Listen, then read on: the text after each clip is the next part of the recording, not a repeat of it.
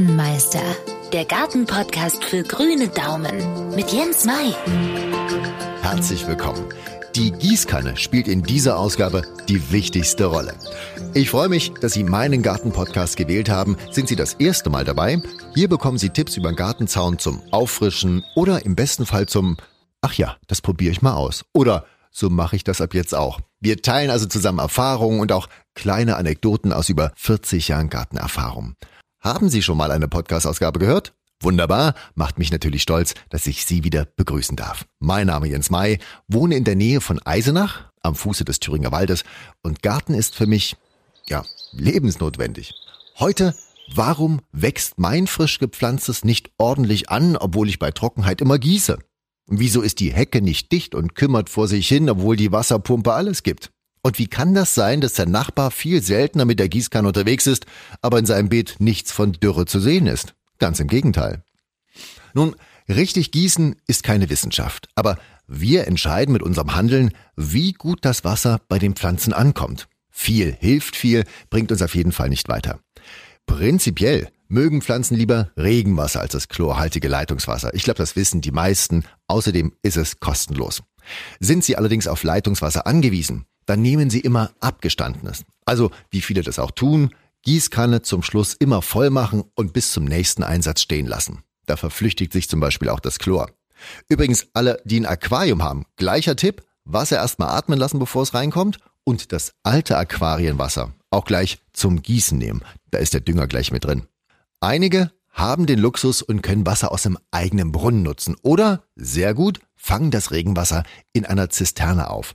Und hier ist das Problem der Pflanzen, was leider kaum beachtet wird. Denn genau wie beim Gießen mit dem Gartenschlauch aus der Wasserleitung kommt hier sehr kaltes Wasser raus. So mehr als acht Grad hat das nicht.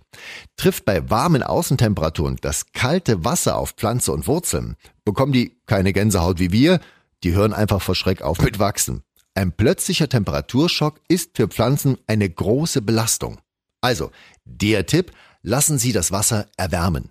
Umgebungstemperatur ist das Beste, lieber sogar ein paar Grad mehr. Alle, die oberirdische Regentonnen haben, sind da fein raus. Und vielleicht ist es ja auch was für Sie. Ich habe mir solche 1000 Liter Wassercontainer organisiert, sogenannte IBCs. Die gibt's gebraucht, teilweise für unter einem Huni. Hält bei mir schon fast zehn Jahre und nehmen Sie so einen Container in Schwarz, dann erwärmt sich durch die Sonne das Wasser super und durch die enorme Menge hält sich die Temperatur auch recht lange. Also ideal zum Gießen im Garten. Wie oft sollte gegossen werden? Da gibt's die alte Regel, lieber weniger oft, aber kräftig.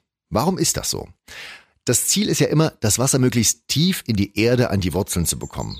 Und durch die längeren Intervalle trocknet die Oberfläche regelmäßig ab. Weil aber in der tieferen Erdschicht die Feuchtigkeit noch da ist, werden die Wurzeln angeregt, in die Tiefe zu wachsen und sich gut zu verzweigen, um das Wasser rauszuziehen. Also genau das, was wir wollen. Gießen wir dagegen jeden Tag, aber immer nur so ein bisschen, bleiben die Wurzeln an der Oberfläche, weil da ist ja immer was zu holen und da haben die auch keinen Antrieb, sich groß auszubreiten. Wird dann mal nicht gegossen, ist der Trockeneffekt umso verheerender, weil die Wurzelmasse in der Tiefe fehlt, um über die Durststrecke zu kommen. Also lieber zwei, drei Mal in der Woche gießen statt jeden Tag, aber dafür tiefgründig. Das bringt den grünen Daumen wirklich weiter. Welche Tageszeit ist zum Gießen ideal? Alles, was im Gemüse- oder Erdbeerbeet wächst, am besten morgens. Da ist das Wasser dann schon für den ganzen Tag im Boden und das, was auf die Blätter geht, das trocknet schnell wieder ab. Also da hat Schimmel und Pilzkram kaum eine Chance. Außerdem bewässern Sie am Abend, kann das schon mal die ein oder andere Schnecke noch extra mit anlocken. Bei Bäumen und Sträuchern ist es eigentlich egal, wenn das Gießwasser an die Außentemperatur angepasst ist. Nur es gilt das Wichtigste. Hauptsache nicht mittags in der Hitze. Das verdunstet viel zu schnell und die Tropfen können auf Blättern zu Verbrennungen führen, weil das wie so eine Lupe wirkt. Halten wir fest, gießen am besten mit Regenwasser, die richtige Wassertemperatur und das Wasser muss in die Tiefe. Sie wissen jetzt, wie es geht.